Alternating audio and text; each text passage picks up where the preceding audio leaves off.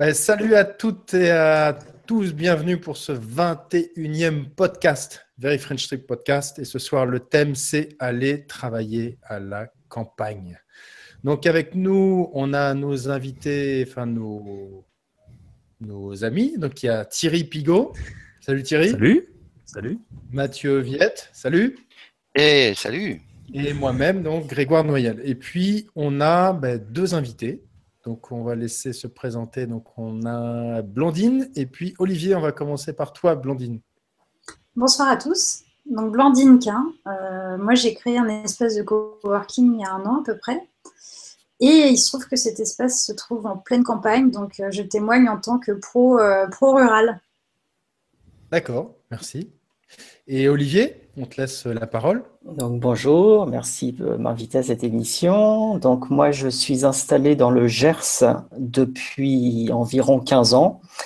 Euh, j'ai quitté Paris-Belleville pour un petit village et depuis euh, un an maintenant, enfin depuis euh, tout récemment en fait, j'ai déménagé toujours dans le Gers mais pour une ville pour Hoche.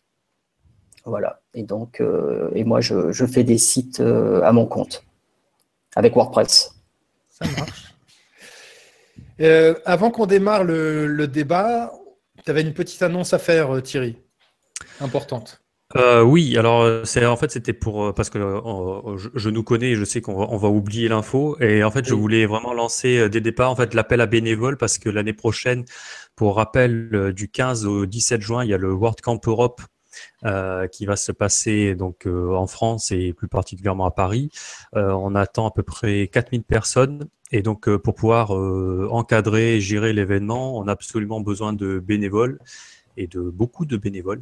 Donc du coup, euh, j'invite tout le monde à aller sur le site 2017.europe.wordcamp.org. Il y a un petit article qui, qui en parle et avec un petit formulaire où les gens peuvent euh, candidater. Euh, donc les bénévoles, ça sert à gérer un peu tout l'événement, hein, accueillir les gens, distribuer les t-shirts, les repas. c'est pas forcément obligé d'être bilingue anglais, ça aide si on est un peu plus à l'aise avec l'anglais, mais bon, c'est pas euh, on peut s'en sortir sans. Et puis c'est surtout l'occasion, je pense, euh, pour mes collègues qui ont eu euh, la chance de participer aussi, de rencontrer énormément de gens d'autres pays. Donc c'est très enrichissant. Donc je vous invite à postuler donc l'appel à bénévoles pour le World Camp Europe 2017. Est-ce que tous les bénévoles viendront au dîner ou c'est ah oui, du coup, euh, il y aura un dîner euh, spécial avec euh, les sponsors, les speakers et tous les bénévoles et organisateurs. Donc on sera à peu, près 400 personnes. 400 personnes, voilà. Et ça risque d'être un événement assez chouette. Ça sera un événement dans l'événement. Voilà. Le jeudi, la même semaine. Donc il faut aussi insister sur le fait que du coup, cette année, il n'y a pas de WordCamp Paris parce que pour l'équipe parisienne, ça faisait un petit peu trop à organiser.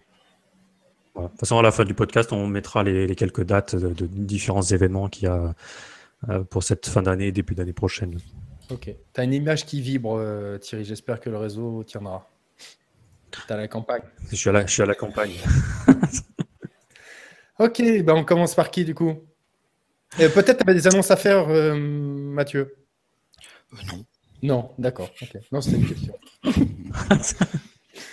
Bah, moi, si, j'avais une question pour, euh, pour euh, Olivier, savoir pourquoi justement il était parti de, Paris pour aller s'installer au milieu des canards alors? Eh, Bonne question. Euh, les canards, justement, parlons-en. alors, pourquoi je suis parti pour... Sur le micro? Ouais pourquoi je suis parti, c'est, euh, c'est, je sais pas, c'est à un moment il s'est fait qu'on avait la possibilité de partir et, euh, et on s'est dit bon on va déménager. Après, il y a des bruits là, hein, non? Oui. C'est des bruits de canards. Hein? De, oui, il y a des canards. Il y a des canards sur la ligne.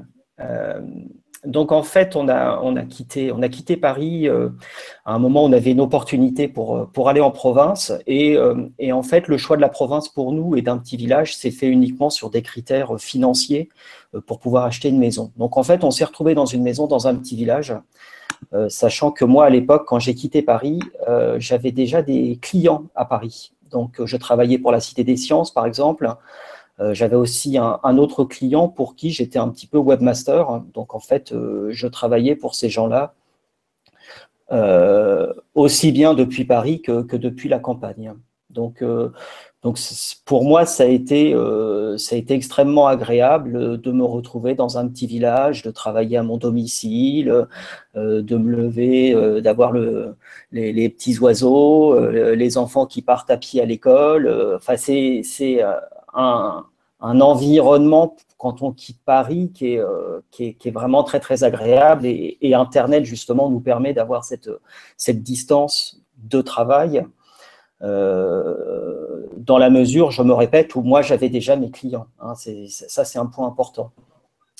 Ensuite, euh, qu'est-ce que ensuite bon bah je j'ai travaillé là-bas. Alors pour, l'anecdote, quand, je suis arrivé dans le Gers, il n'y avait pas d'ADSL, donc euh, j'avais des clients par modem, donc ça c'était assez rigolo. Euh, et, en fait, bah, tous, les, tous les mois environ, je, faisais un trajet à Paris pour, pour revoir mes clients et puis, euh, et puis bah, euh, faire des réunions ou prospecter un petit peu. C'était une époque où en fait, je, je me suis positionné très tôt sur WordPress hein, et en fait, j'ai bénéficié au, lancement de mon activité d'un très très bon référencement qui m'a permis en fait, même en étant loin, euh, d'avoir une très très bonne visibilité sur Internet et donc de ne pas avoir besoin de faire un travail commercial pour, euh, pour, euh, pour démarcher. Hein. J'avais vraiment des, des, contacts spontanés. Et, et, ça, ça a duré un certain nombre d'années et pour moi, ça a été vraiment une période très, très agréable. Quand on quitte Paris pour, pour le sud-ouest, on a l'impression d'habiter en vacances. Et c'est une sensation que, que j'ai même toujours un petit peu maintenant, mais qui, qui est qui est euh, très agréable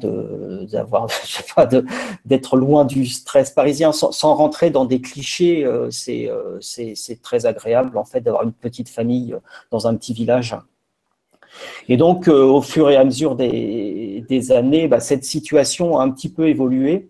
Alors sans, rentrer après dans les détails mais il y a eu plusieurs étapes ensuite. Euh, une étape où en fait j'ai vu mon, chiffre d'affaires qui déclinait, j'ai perdu mon gros client, la Cité des Sciences, et là euh, j'ai été confronté à un problème, c'est qu'il a fallu me mettre à, chercher des clients, et en étant à la province, en province, ça a été, euh, ça a été un petit peu compliqué.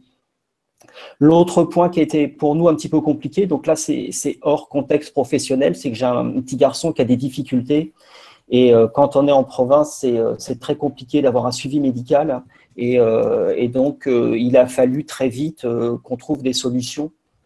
Et c'est pour ça qu'on s'est un petit peu rapproché d'une grande ville, de Hoche, et que maintenant j'ai déménagé. Donc ça, c'est pour, pour résumer. L'autre point qui est très important, et ça rejoindra peut-être ce que dit, ce qu'aura à dire Blandine tout à l'heure, c'est qu'en fait, je me suis installé à Hoche dans une pépinière d'entreprise et euh, du jour au lendemain, je me suis rendu compte que euh, de travailler dans un environnement professionnel avec d'autres euh, d'autres professionnels, d'autres indépendants, c'est beaucoup plus valorisant que de, de, travailler chez soi. Donc pour moi, ça a été finalement là où c'était une nécessité d'aller travailler en ville, c'est devenu quelque chose de, très agréable pour moi. Ah, alors justement, Blandine, est-ce que tu peux nous présenter ce qu'est un espace de coworking et pourquoi t'es installé euh, au milieu des vaches? Alors, un espace de coworking, pour ceux qui découvrent vraiment le sujet, c'est tout simple. Euh, c'est un lieu de travail partagé à plusieurs. Euh, globalement, beaucoup de freelance, de gens qui travaillent de façon indépendante, mais pas que. Il y a aussi des TPE, voire des entreprises un petit peu plus grosses qui s'installent dans des lieux de ce type-là. Alors certaines d'abord euh, pour des raisons économiques parce que euh, on est sur des prix qui sont beaucoup plus compétitifs que euh, des locations classiques et parce qu'également il n'y a pas cette logique de bail 369 sur laquelle la personne est obligée de s'engager dans le temps et perd toute flexibilité. Là, l'idée, c'est que quand on vient dans un espace de coworking, on a un engagement parfois de un mois, parfois de six mois, parfois pas du tout. Et dans tous les cas, c'est très évolutif. Et donc, euh, on passe de 1 à 2, et ben, on peut avoir un deuxième, euh, un deuxième poste. Euh, on revient à 1, on peut faire marche arrière.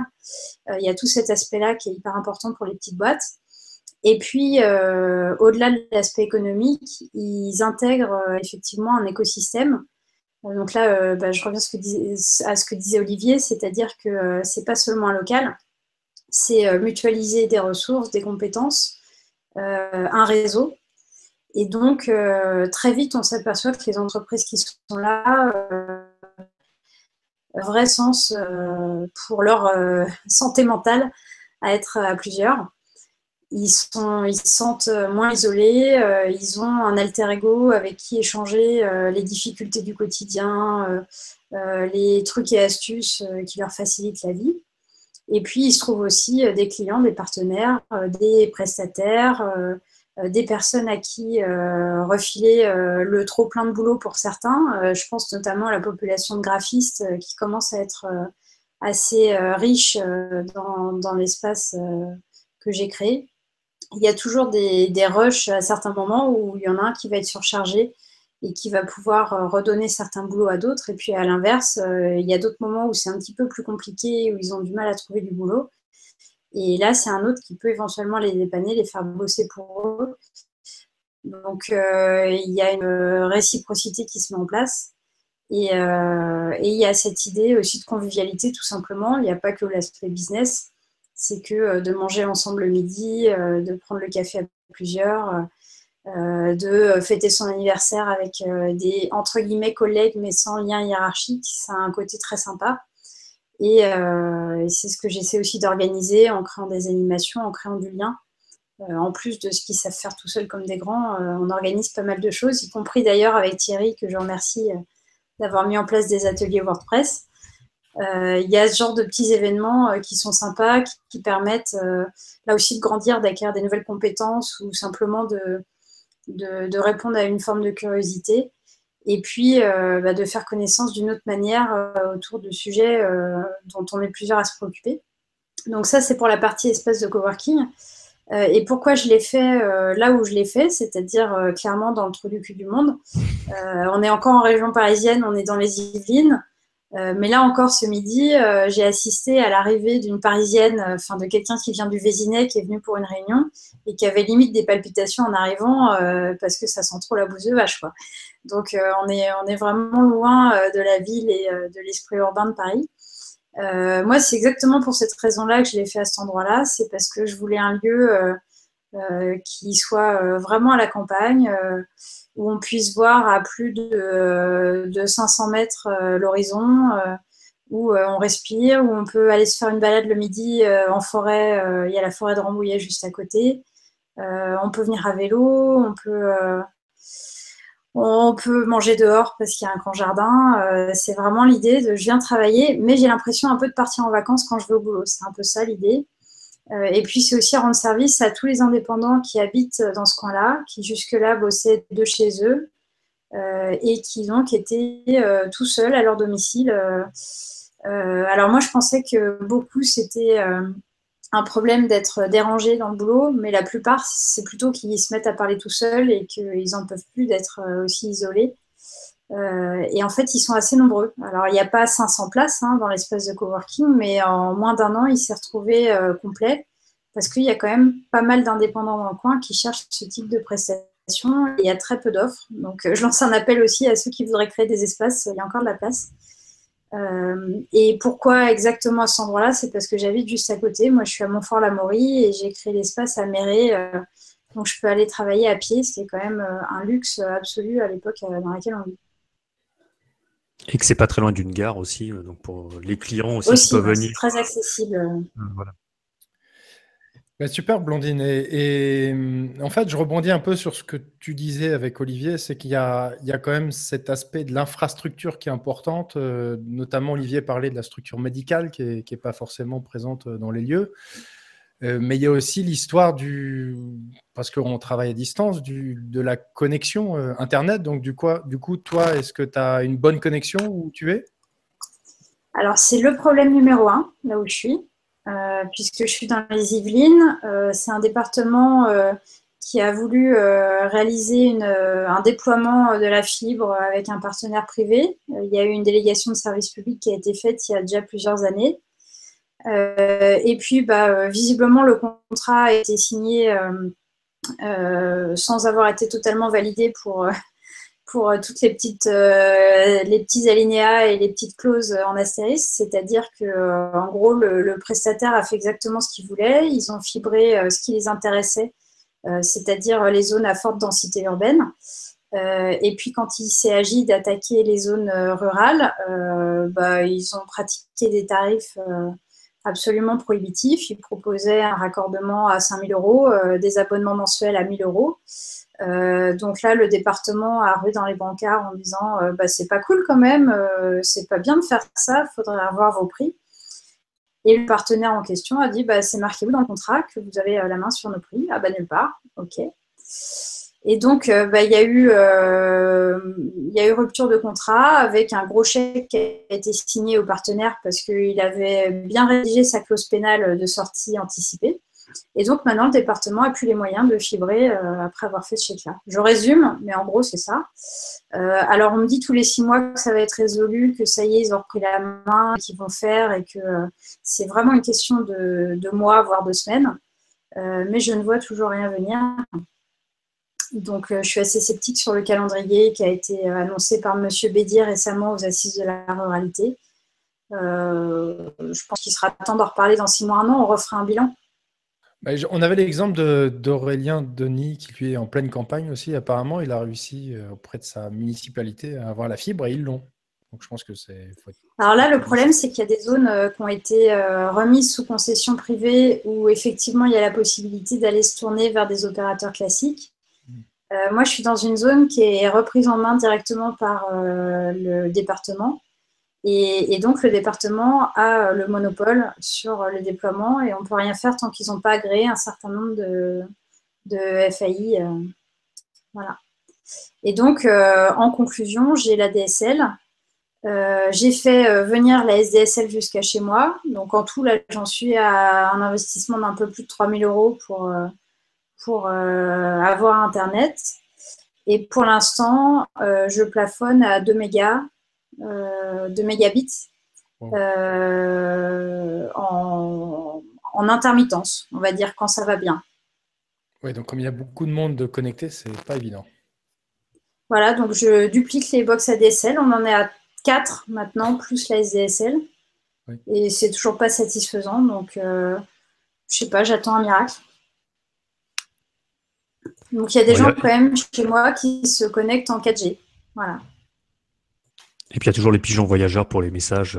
Euh, à l'ancienne, ça marche bien. Elle a installé un pigeonnier, du coup.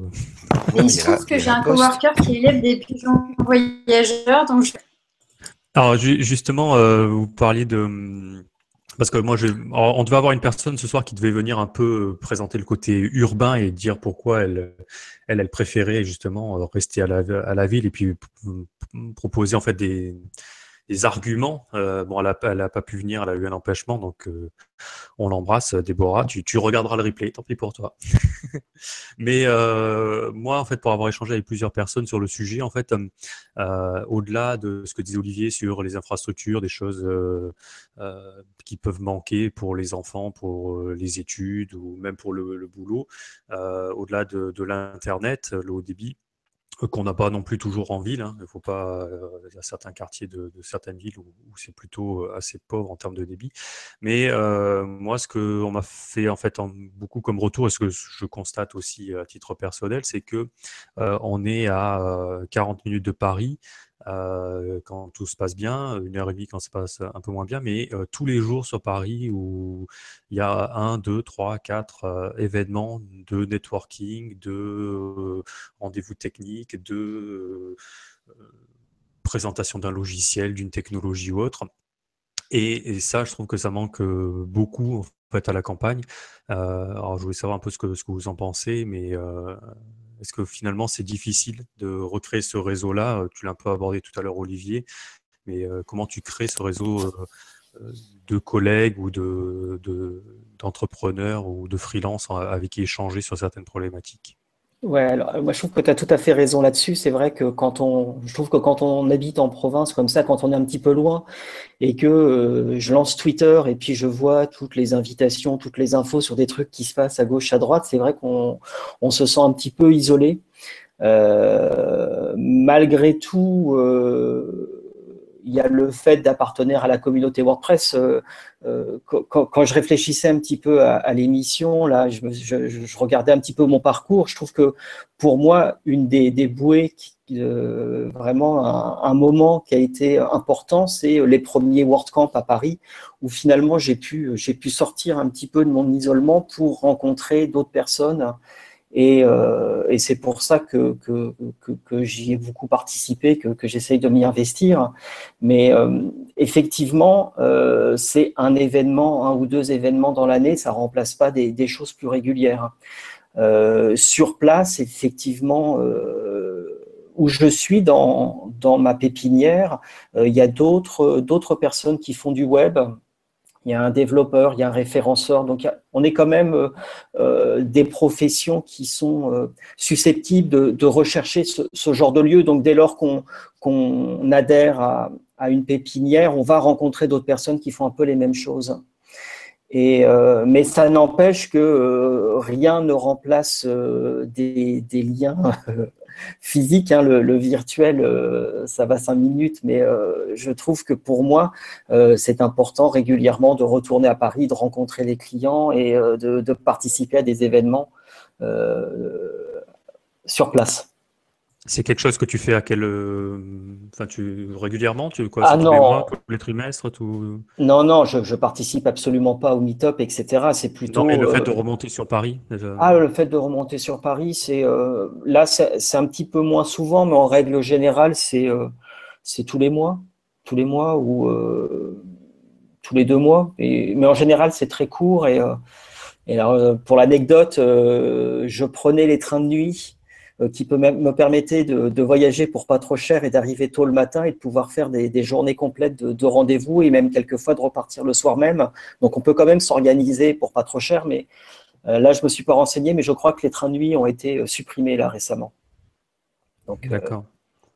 Et, alors, finalement, tu n'étais pas très loin de Paris, parce qu'il y a une ligne TGV, je pense, qui doit, qui doit faire le, parcours assez rapidement, mais pourquoi peut-être, enfin peut-être pas, tu t'es pas rapproché de Bordeaux ou Toulouse ou. Oui, je suis d'accord avec toi. Ça, c'est une bonne question. Euh, j'ai le sentiment, mais alors je me trompe peut-être, hein, je, vais donner juste mon, sentiment, c'est que euh, moi j'avais une clientèle à Paris et, j'ai gardé cette clientèle et j'ai développé d'autres clients à Paris. J'ai le sentiment que euh, Paris est peut-être plus ouvert à, des gens d'un petit peu partout et j'ai très très peu de clients à, Toulouse, j'en ai pas à Bordeaux. Euh, je n'ai pas d'explication concrète. Peut-être que peut-être qu'ils travaillent plus avec des gens en, local. Enfin, je ne sais pas, mais effectivement, c'est assez bizarre de se dire euh, j'ai une partie de ma clientèle à Paris et puis une autre partie à Lyon, alors que, je suis dans le Sud-Ouest. Mais euh, c'est pas grave. Hein. Je veux dire, euh, moi, prendre le train, j'ai mon ordinateur et je travaille dans le train, donc c'est c'est vraiment pas un problème. Hein. Alors Blandine, on a eu l'occasion tous les deux de participer à quelques événements dans, le coin de, networking ou de euh, sur des thématiques liées à l'innovation ou au travail, euh, aux nouvelles méthodes de travail. Euh, est-ce que tu peux nous développer un peu plus le sujet sur les types d'événements qu'on peut trouver justement en milieu rural et pour se créer pour créer ce lien justement avec d'autres entrepreneurs ou, d'autres freelances en fait? Quel type d'événements on peut trouver nous dans, notre dans notre secteur? Bah, très franchement, j'ai l'impression qu'il n'y a pas de grosse différence pour le coup entre la ville et la campagne. C'est-à-dire qu'il y a des clubs d'entrepreneurs, il y a des associations. Et euh, au même titre euh, qu'à Paris, on va avoir des meet-up, euh, des, des événements comme ça organisés. Bah, la campagne, il se passe à peu près la même chose.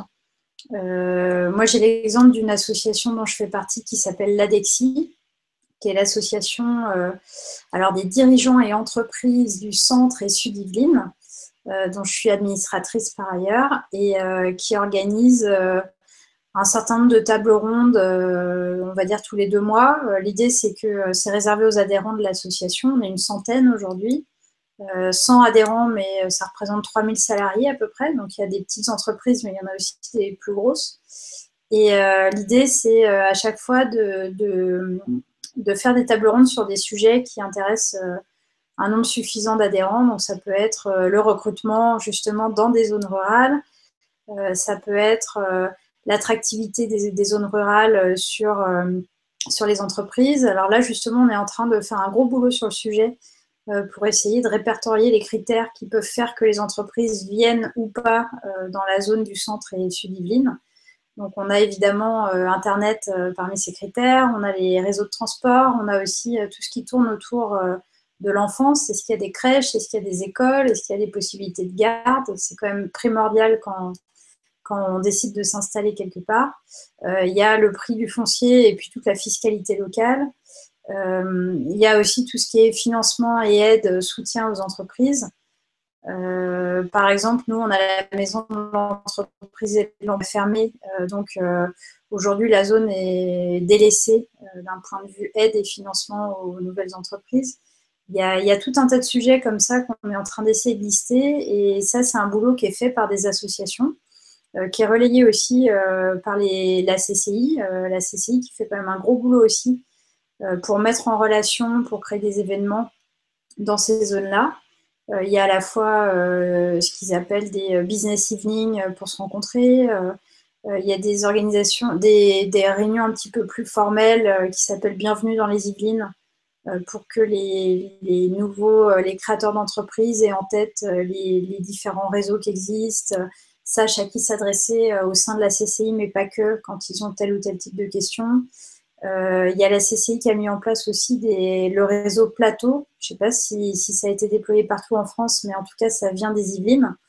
Et euh, il s'agit de, groupes fermés euh, qui vivent entre 12 et 18 mois et, au sein desquels il y a à la fois un effort de formation, d'information des nouveaux dirigeants et puis euh, ce travail de réseau entre eux pour euh, les aider à se, faire une place euh, dans leur écosystème professionnel.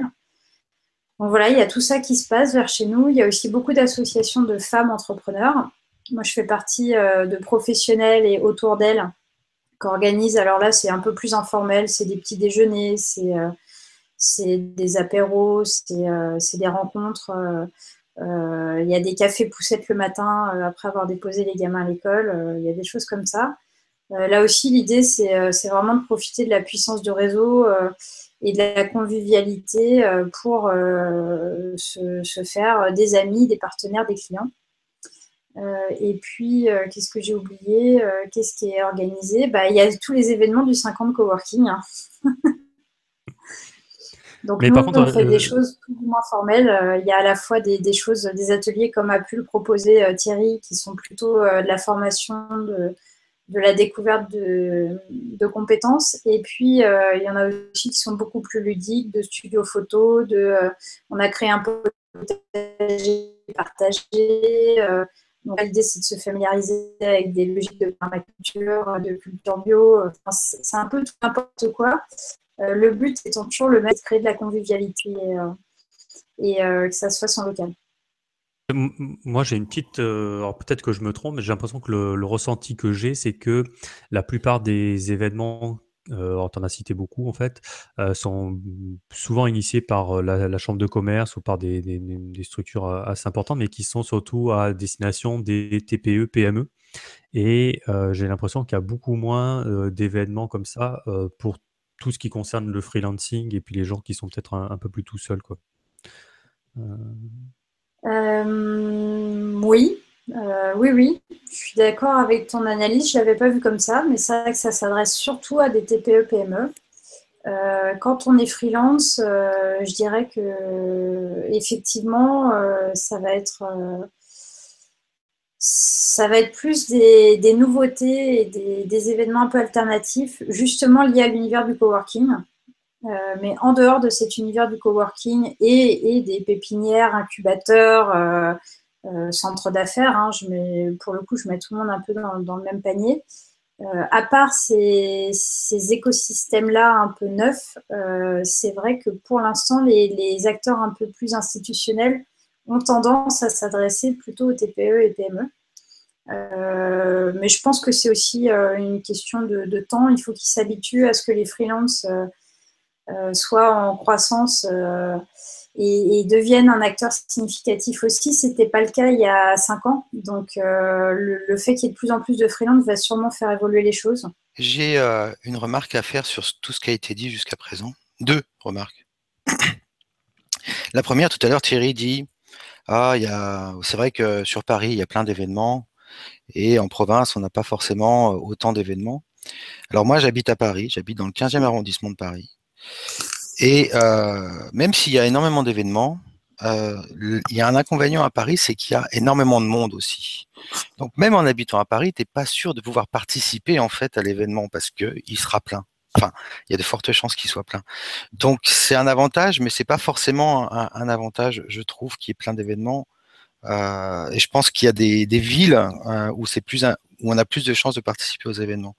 Après, sur euh, tout ce qui a été dit sur le, le coworking et, euh, et les freelances, moi, il y a avec les freelances qui, euh, qui m'inquiètent, c'est que, il y a une chose qui me réjouit et une chose qui m'inquiète.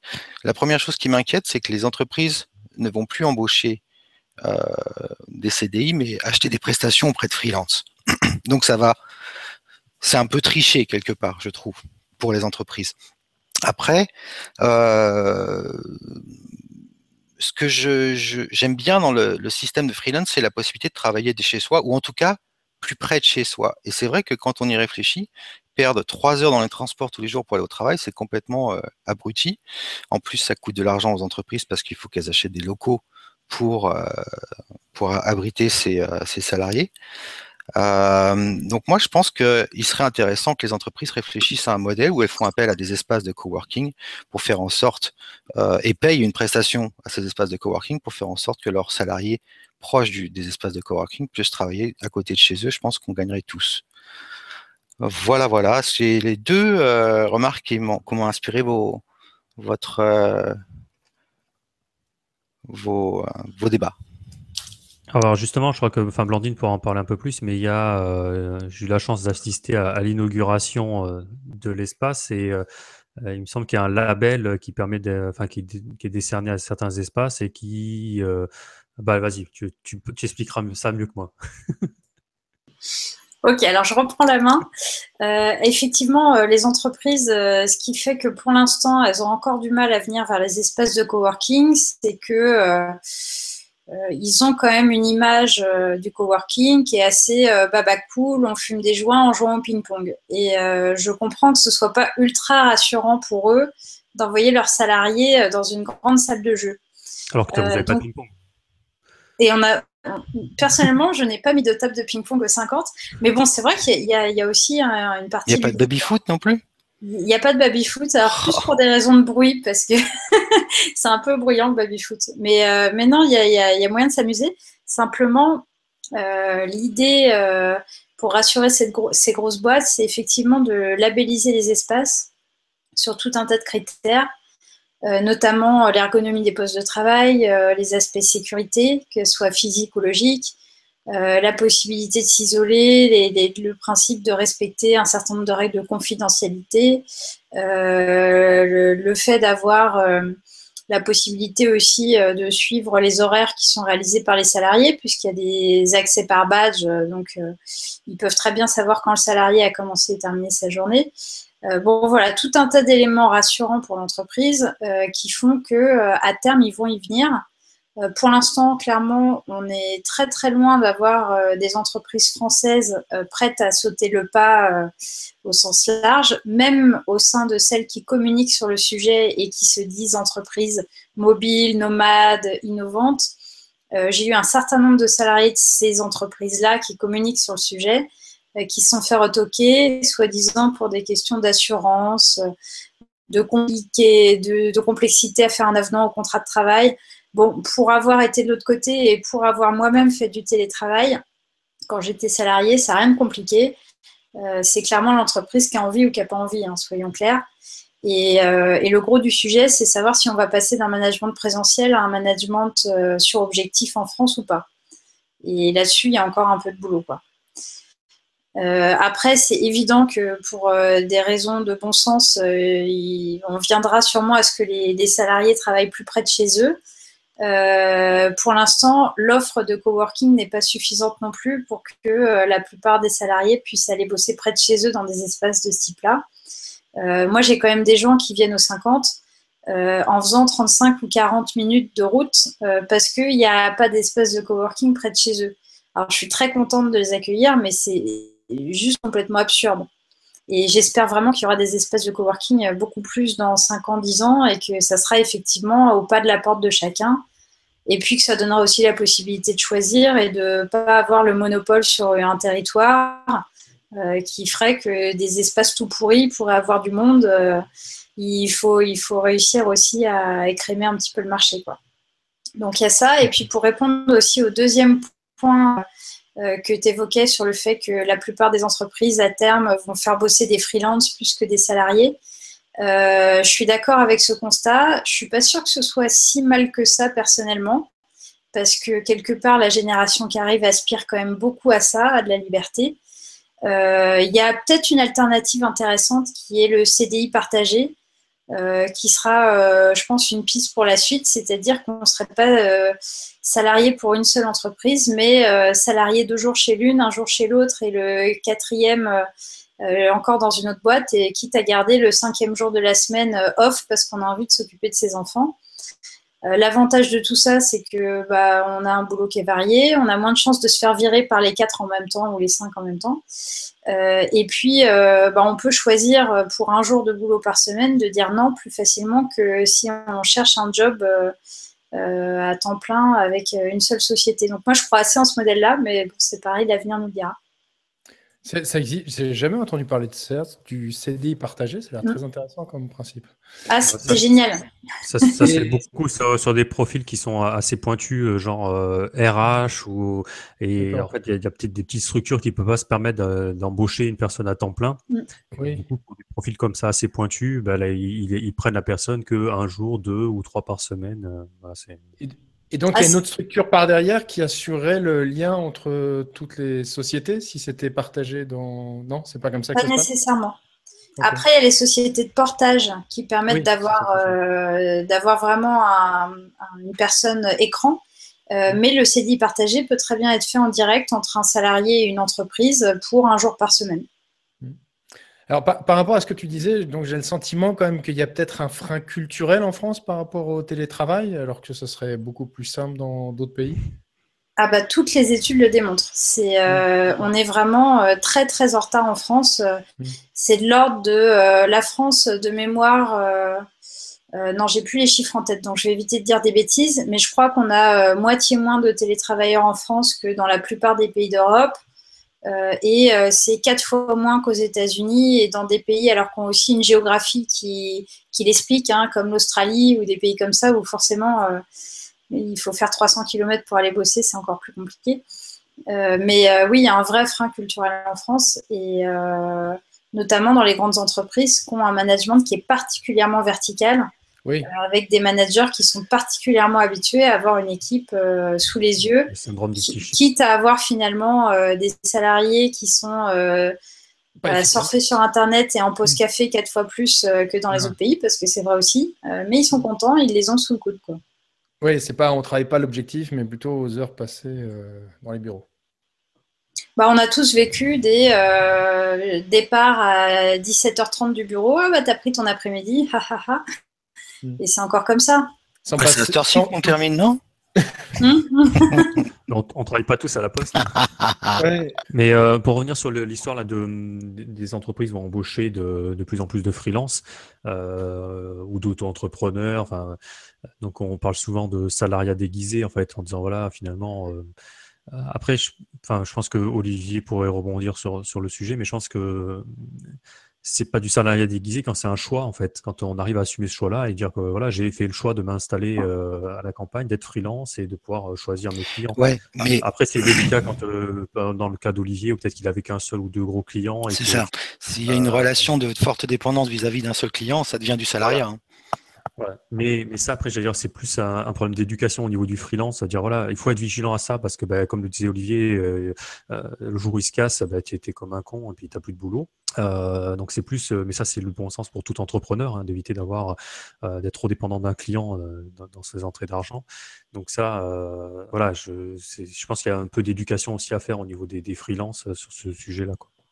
Mais après, c'est, ça peut être aussi un vrai choix en disant oui, je, je l'assume et puis euh, je veux être freelance. Quoi. il y a un autre, euh, il y a un autre point là que, auquel je pensais là, en, écoutant la, conversation, c'est euh, par rapport à, à mon expérience où au départ j'étais à, à, mon domicile. je me suis rendu compte que des trucs tout bêtes, j'ai un rendez-vous avec un client.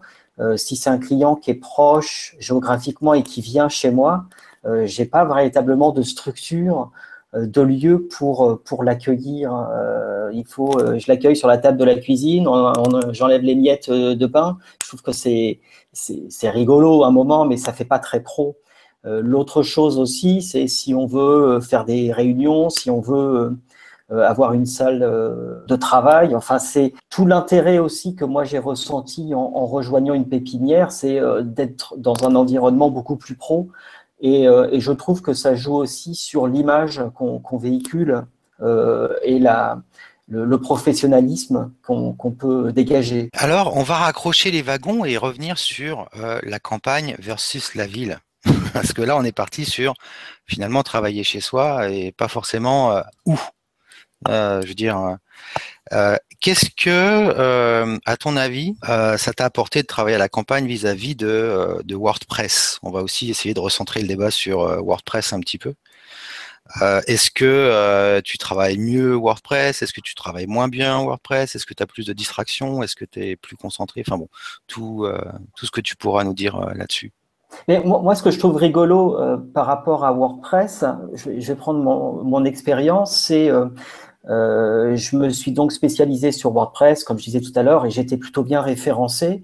Euh, malgré un éloignement que, que, je trouvais assez considérable, le fait d'être dans un petit village, euh, j'avais été sollicité pour faire un DVD d'auto-formation sur WordPress par un, par un gros, gros éditeur.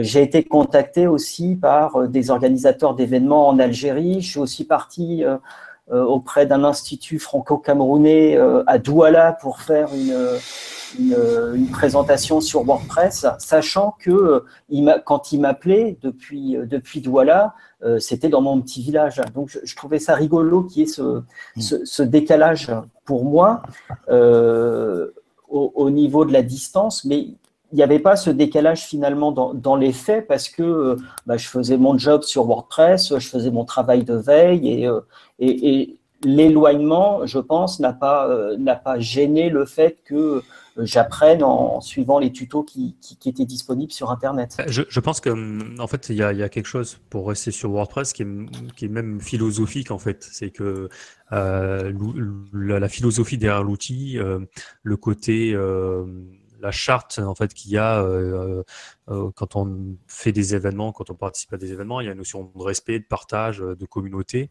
Euh, après, on peut critiquer le côté un peu sectaire que ça peut donner comme quand on, voit ça de l'extérieur, mais je trouve qu'il y a quand même une bienveillance euh, qui fait que déjà un on peut échanger et, puis peu importe de manière dématérialisée ou pas automatique la société donc est euh, qu'il est en charge de WordPress.org et de .com et de, de certains produits, euh, fonctionne en mode complètement euh, explosé, en, en, remote, comme le terme un peu à la mode.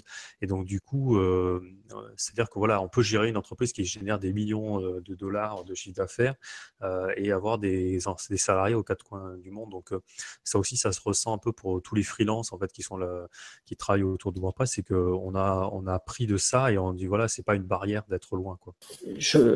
Je, trouve, tu as tout à fait raison, mais je trouve que cette barrière, euh, elle n'existe pas aussi parce qu'il y a des événements réguliers qui permettent de, se réunir. S'il n'y avait pas ces, événements, je crois qu'il aurait pas, on n'aurait pas la possibilité de, de, vivre comme ça au sein de la communauté, simplement à distance. Oui, parce qu'en plus, les, événements, en fait, ils sont à double vocation. il ne faut pas se le cacher. C'est que ça permet à la fois d'échanger euh, de, s'enrichir et de, et de partager, euh, de rencontrer des collègues. Euh, donc, il y a un peu l'instant machine à café. Donc, quand on fait nos meet-up, maintenant, il y a beaucoup de personnes régulières qui viennent. il y a un peu ce côté-là. On, va voir des, collègues et puis on va manger un morceau ensemble, au-delà de fait d'apprendre des choses.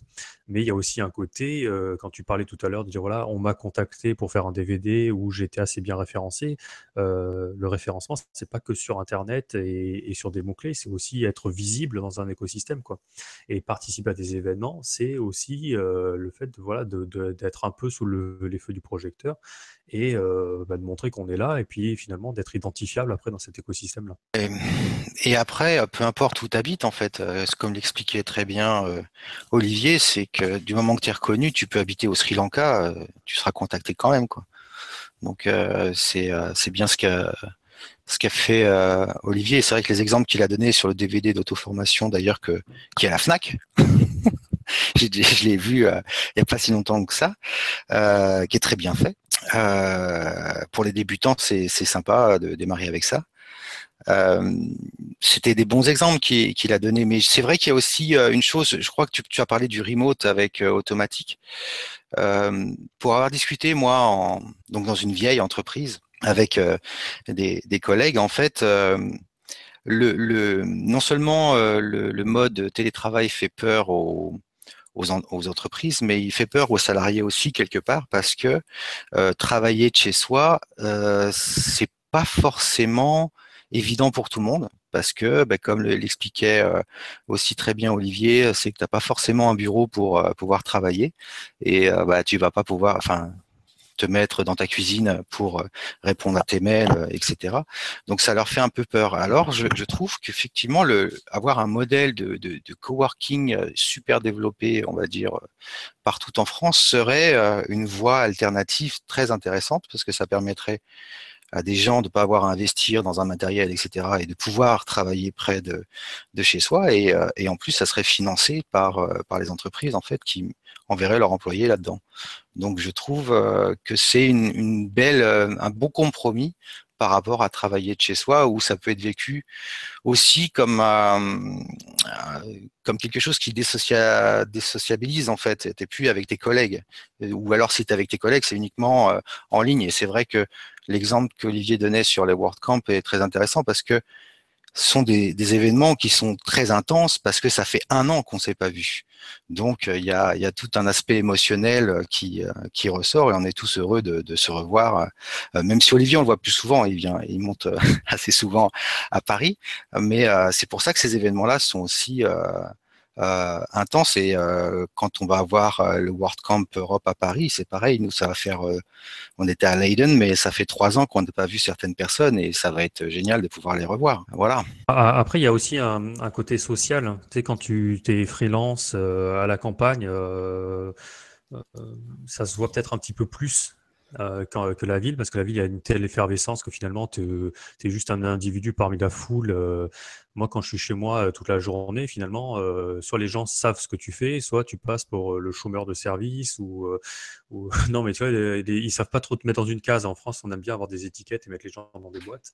là, finalement, est-ce que tu travailles de nuit? Est-ce que, toi, on sait pas, on sait pas te ranger dans un truc, quoi. C'est, tu discutes avec la voisine, machin, bah tiens, du coup, il y a des ragots qui vont arriver ou je sais pas quoi. Donc, il y a aussi un, côté social qu'il faut savoir gérer dans les difficultés. Dire voilà, finalement. Euh, je suis un peu hors système, même si c'est un peu, un peu idiot, mais on, a le sentiment d'être hors système, quoi. Alors, ouais, juste pour rebondir sur ce que tu dis euh, par rapport à, le fait d'avoir une petite, enfin d'être hors système en même temps, euh, ce, qui est, ce, qui est, rigolo dans mon expérience, c'est que j'ai été un client très intéressant pour les journalistes et j'ai fait le titre, euh, je pourrais vous montrer une première page de la dépêche du midi. Euh, ils ont quitté Paris pour la province et puis euh, on me voyait en train de travailler avec ma femme dans le bureau avec ou une photo avec l'ordinateur dehors sur le, devant le village. Enfin, ça, ça, reste des, des, sujets qui peuvent être intéressants pour les journalistes parce que, en plus, comme nous, on travaille sur Internet, donc on est sur un milieu un petit peu plus, euh, un petit peu plus euh, novateur. Et, les journalistes aiment bien ça. Donc il y, a une certaine célébrité qui est, qui est rigolote. Ah, puis tu étais passé au JT aussi, il me semble. Ouais. Sur, bah, à partir du moment où tu es un petit peu connu, je pense que tu es un peu référencé. Donc, c'est pour ça qu'on, quand il y a un sujet sur euh, la ville pour la campagne, etc., tu, tu, peux, on peut facilement faire appel à toi. Et puis en plus, moi, je, euh, je viens de quitter, j'habitais dans un des plus beaux villages de France. Euh, donc le, le, village avait vraiment un côté carte postale avec des maisons à colombage. Enfin, c'était c'était très joli. Et, euh, ce, qui, ce, qui, rendait encore plus le, le contraste entre la, la ville et, euh, et, la campagne. Et est-ce que toi, justement, tu ressentais ce côté un peu cette pression sociale, entre guillemets, sur le fait de le regard des gens, euh, parce que forcément, bah, tu es disponible le matin ou le soir pour s'occuper de tes enfants, pour avoir du temps pour... Voilà, finalement, tu était un peu euh, en parallèle du système par rapport à des tranches horaires un peu cadrées. Euh, est-ce que c'est quelque chose que toi, tu avais ressenti aussi ou, Ouais, et que, et que finalement, avec du recul, je trouve que j'ai eu du mal à gérer au départ. Euh, je sais que ma, femme me l'avait pas mal reproché. C'est le fait d'avoir du mal à faire une coupure en disant euh, là euh, je m'occupe, j'éteins l'ordinateur et je fais autre chose.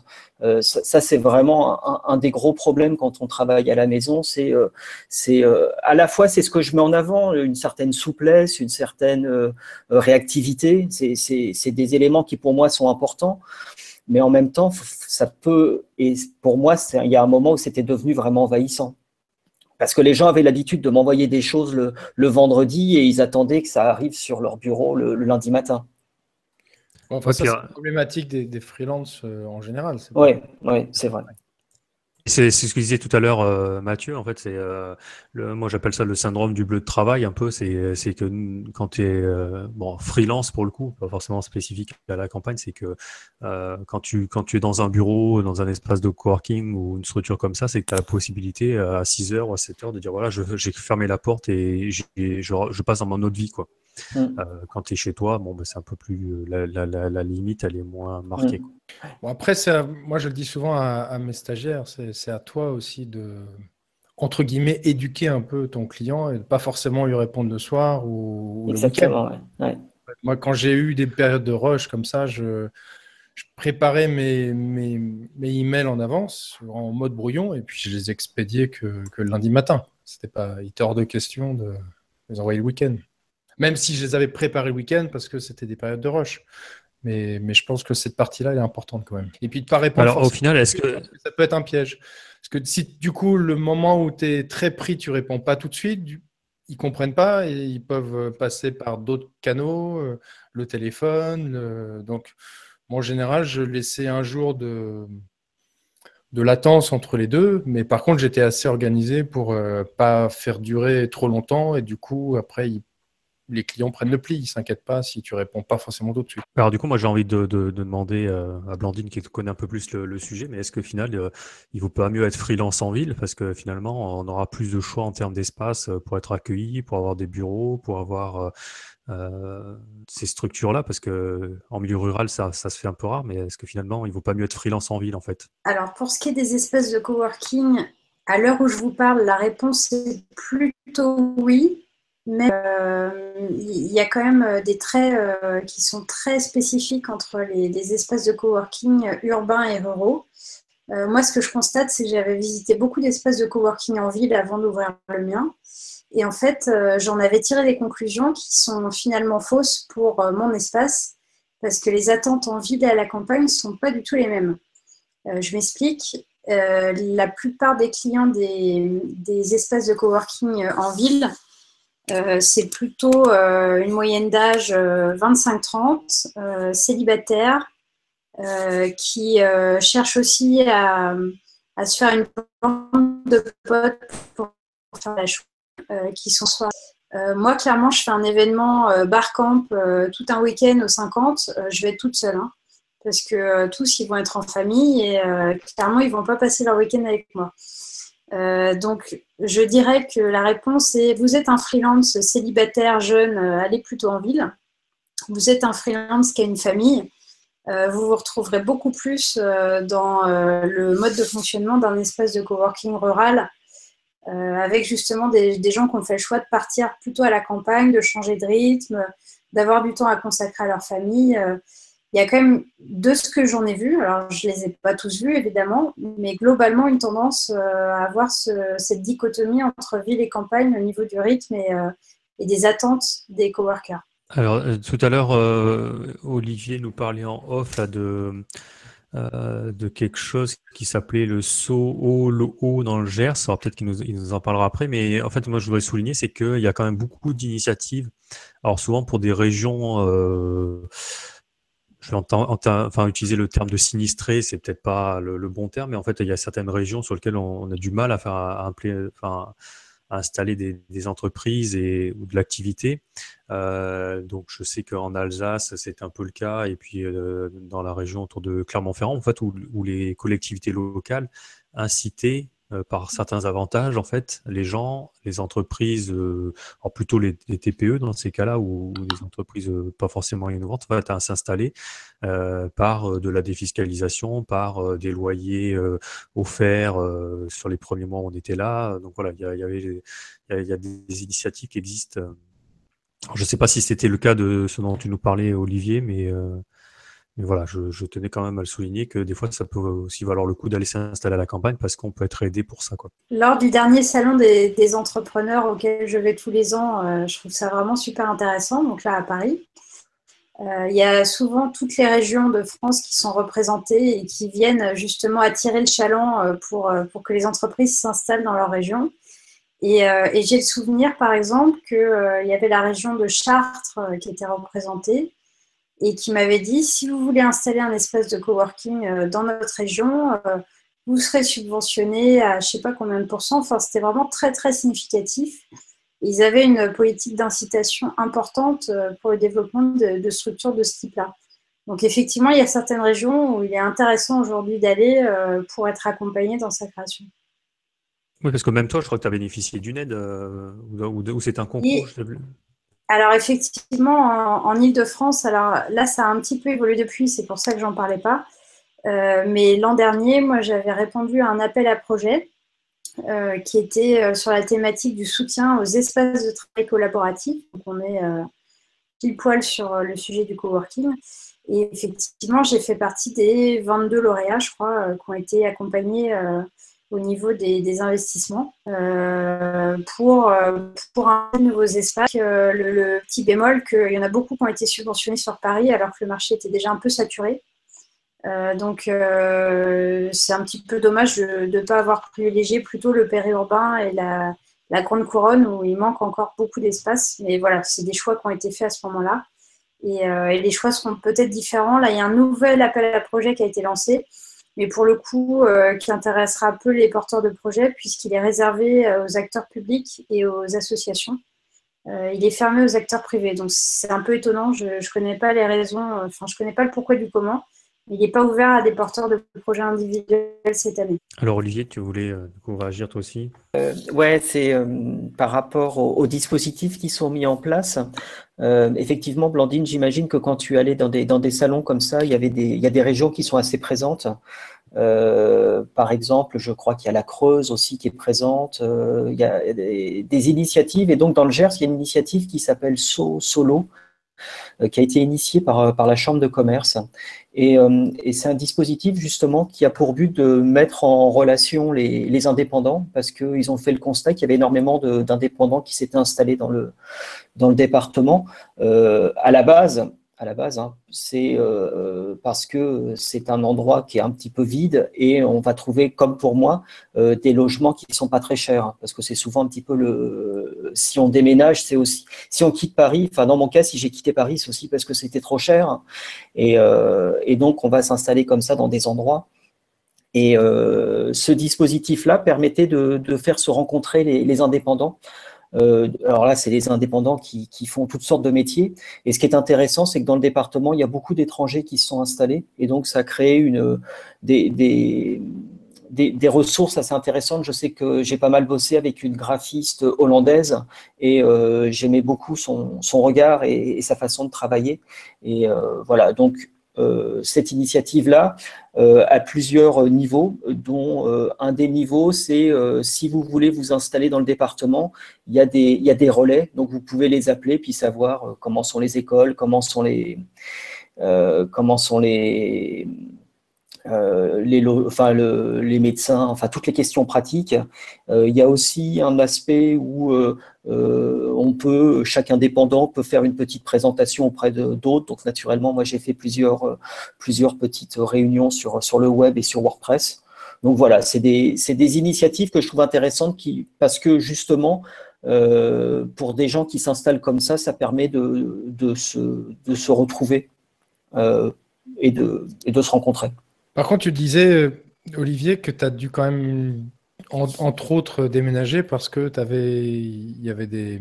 n'avais pas forcément le soutien médical dont tu avais besoin. Donc ça, ça peut être un vrai problème. Ouais, ouais, ouais, absolument. Ouais, ouais, dès que, bah, c'est comme pour l'école. Euh, j'ai eu deux enfants qui sont allés à l'école sans problème et ça se passait très bien. J'ai un troisième qui avait des difficultés. Et là, les, écoles de village, elles ne répondent pas du tout aux, enfants qui, sortent un peu du système. Donc, euh, pendant quelques années, j'ai fait euh, des allers-retours, 40 minutes de voiture tous les jours. Et au bout d'un moment, je me suis dit que c'était, même si la route était, très belle, je voyais la chaîne des Pyrénées, c'était magnifique. Mais voilà c'est un peu con de se dire je vais à la campagne et puis je, je fais 40 minutes de voiture par jour. Enfin, 40 minutes euh, fois deux. Alors tout à l'heure, euh, vous en avez parlé un peu tous les deux sur euh, la thématique de, trouver des clients. donc finalement, on a parlé du référencement, de la visibilité, on a parlé des espaces partagés, donc coworking ou pépinière d'entreprise pour créer du réseau ou autre. Mais est-ce que ça se limite à ça Est-ce que vous avez des conseils, des astuces dire voilà, euh, finalement, si je m'installe à la campagne, euh, quelles sont éventuellement les autres solutions pour trouver des clients ou en tout cas pour, euh, pour que ce soit un peu moins galère quoi? pour moi, ça a été assez simple dans la mesure où la pépinière d'entreprise était proche de bureau de la chambre de commerce.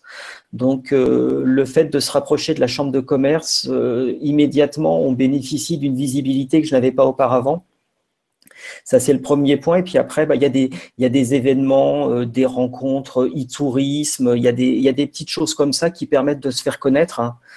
Et euh, par rapport à ce que disait Mathieu tout à l'heure, c'est sûr qu'il euh, y a pas mal d'événements qui se déroulent ici où on n'a pas besoin de s'inscrire, on n'a pas besoin de s'y prendre trop à l'avance et on peut comme ça assez facilement rencontrer du monde. C'est dommage d'ailleurs qu'il n'y ait pas un relais au niveau des municipalités qui permettrait par exemple de jouer un peu le rôle de plateforme qui permettent qui pourrait, je ne sais pas, afficher les, tous les indépendants qui seraient dans, dans, la région et qui pourraient répondre justement aux demandes des, des, personnes qui vivent euh, dans ce même lieu. Ça, bah, ça, ça, ça c'est fait par la Chambre de commerce justement qui a mis en place ce dispositif où tu as une carte interactive.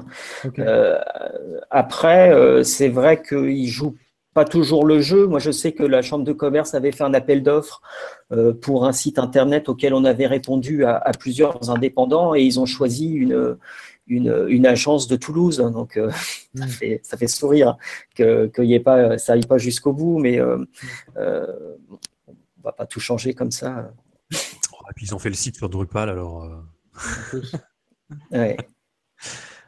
Euh, donc, euh, donc du coup, euh, ouais, parce que du coup, donc les, espaces de, de, coworking, ça permet quand même de, trouver du business alors. Ah bah ça c'est sûr. moi j'ai fait une petite enquête au printemps. Je voulais savoir justement si les coworkers avaient vraiment bénéficié de cet écosystème dans leur business. Et en fait, à l'époque, ceux qui étaient là depuis plus de trois mois, euh, il y avait 100% de oui, euh, qui soit avaient vendu une presta, soit avaient bénéficié de la presta de quelqu'un d'autre, soit avaient fait du troc euh, pour s'échanger des, prestations. Donc, tous avaient bénéficié du truc. Donc, effectivement, ça fonctionne et ça fonctionne assez vite. et puis, alors après, pour, élargir un petit peu la réponse, il y a un outil là qui est utilisé par, par une des équipes qui est, qui est, dans mon espace de coworking et qui a l'air de très bien fonctionner, c'est coder.com. Euh, qui est un site euh, sur lequel, a priori, on, propose ses services, on répond à des appels d'offres. Alors Thierry, tu n'as pas l'air d'accord avec moi. Non, pas trop. Mais bon, vas-y, je te laisse euh, finir et je dirai pourquoi. Bah, en tout cas, moi, de ce qui m'ont rapporté sur ce site, alors a priori, il y, a un, droit de 50 euros par mois, si j'ai bien compris, pour pouvoir répondre aux appels d'offres, récupérer les coordonnées, voilà. Et, et, là, ils en sont à 11 000 euros de contrat en un mois. Bah, on, avait déjà fait. Ouais, on, avait déjà fait, un, il me semble, un podcast sur, sur le sujet. Enfin, en tout cas, on avait abordé la, thématique. Moi, je trouve que hum, après, je vais peut-être généraliser, mais je pense que c'est des, des, plateformes. il y a codeur.com, 1, 2, 3 Presta. codeur.com, c'est un peu particulier où je pense qu'il y a vraiment un nivellement par le bas, en fait. C'est que je dis pas qu'on peut pas trouver des, prestations. Moi, euh, euh, j'ai trouvé mon premier client grâce à 1, 2, 3 Presta. Et sur codeur.com, on a en concurrence directe avec euh, les gens d'un peu partout et on se retrouve à devoir faire des sites internet pour 200 euh, dollars, enfin 200 euros ou 500 euros quoi. donc si derrière voilà, si derrière il y a des vrais appels d'offres et des vrais clients qui ont des vrais besoins et qui veulent vraiment se faire accompagner par des, gens sérieux, ça existe sûrement, il y en a sûrement, et puis tant mieux pour les personnes que tu cites, ça a dû être leur, leur cas. Mais par contre, pour beaucoup d'autres, enfin c'est vraiment, ça devient presque de la prostitution de freelancing où tu dis voilà, tu es, amené à faire un, logo pour 20 euros. Enfin voilà, c'est pas mon avis, c'est n'est pas la, bonne solution. Quoi. Bon, bah, ils ont certainement eu de la chance alors, mais en tout cas, eux, ça leur a, ça leur a servi. J'espère qu'ils renouvelleront euh, l'expérience, mais voilà, bon, apprendre avec des pincettes alors. Ouais, je n'ai pas eu de, de bon retour, euh, que ce soit à titre personnel ou euh, ça envoie pas de bons signaux ce genre de, de plateforme là. Quoi.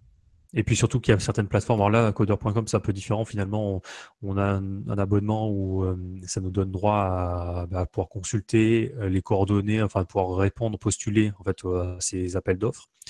Euh, il y a d'autres plateformes où on paye en fait pour avoir les contacts du d'un projet en, particulier et on paye en fonction de la du montant du, du du marché en fait. Donc le client dit voilà, moi j'ai un budget de 1000 euros, 10 000, 50 000, et en fonction, ben, on a un barème nous euh, en tant que quand on veut répondre en fait et avoir les coordonnées, ben, le, prix change. Euh, et sur ces plateformes-là, en fait, soi-disant, euh, on est en concurrence limitée. C'est-à-dire qu'ils disent, voilà, euh, c'est ouvert que à 10 prestataires. Après, comment on arrive à vérifier qu'on n'a que 10 concurrents en face, enfin que 9 normalement? Euh, voilà, Ça, je suis pas certain. Mais bon, c'est un autre, un autre sujet, mais voilà. juste, ce que je voudrais juste ajouter par rapport à, cette question qu'on se pose là de, clients, c'est que malgré tout, si on se replace justement par rapport à WordPress et au fait de d'être à même de réaliser des sites vitrines euh, bien référencés, multilingues, euh, faciles à mettre à jour, etc.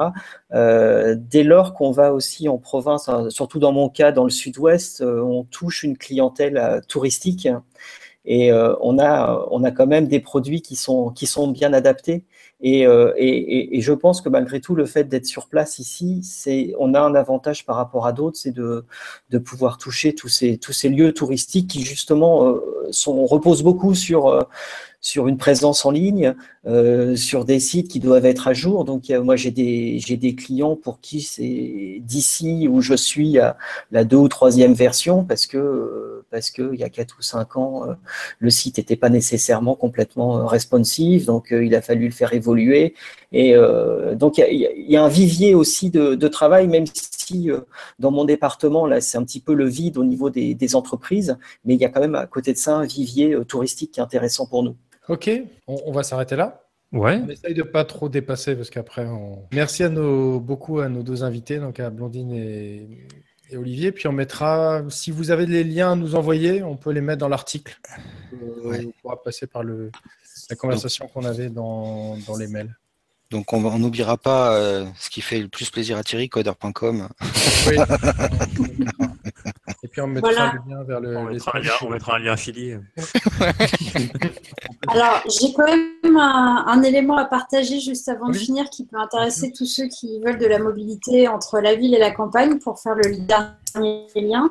C'est qu'il y a un site qui s'appelle euh, Copas euh, et qui référence tous les espaces de coworking euh, en France et dans le monde.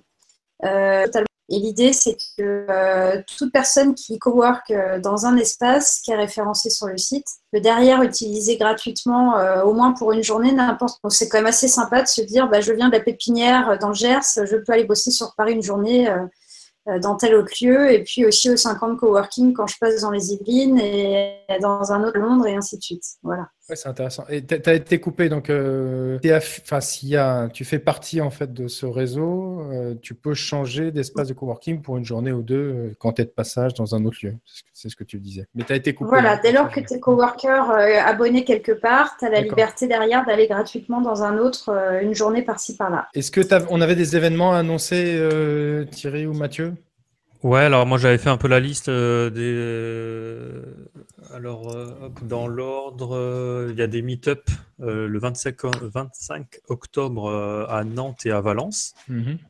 Donc voilà pour les gens, donc les meet-up WordPress. Hein. donc pour les gens qui voudraient aller trouver d'autres collègues. Alors j'ai pas noté les thématiques, mais bon, vous allez sur le site de Meetup, vous allez avoir toutes les infos, ou sur le nouveau site wpfr.net où là, il y a maintenant il y a un agenda euh, enfin avec euh, tous les événements. Ah, c'est cool. on a oublié d'ailleurs depuis. Il nous avait proposé de publier pour ce soir, mais j'ai zappé. Ah bah bravo. Oh mm. Voilà. Euh, donc voilà, 25 octobre, Nantes et Valence. après, il y a le, un meet-up à Bordeaux le 3 novembre sur le thème des sauvegardes. Il y a le WordCamp Genève, donc ça peut être sympa d'aller faire un petit tour mm. en Suisse, donc le 18 et 19 novembre. Alors là, pareil, bon là les conférences seront uniquement en anglais, euh, mais il y a euh, des, ateliers en fait qui peuvent être dans les, dans les deux langues, donc ça, ça peut être euh, au-delà le fait du fait voilà, de voir des, des, conférences, aussi le, fait de pouvoir rencontrer d'autres personnes, ça peut être un peu, un peu sympa. Et puis un autre WordCamp en France. donc il y a eu Lyon, il y avait Paris, et puis là Bordeaux.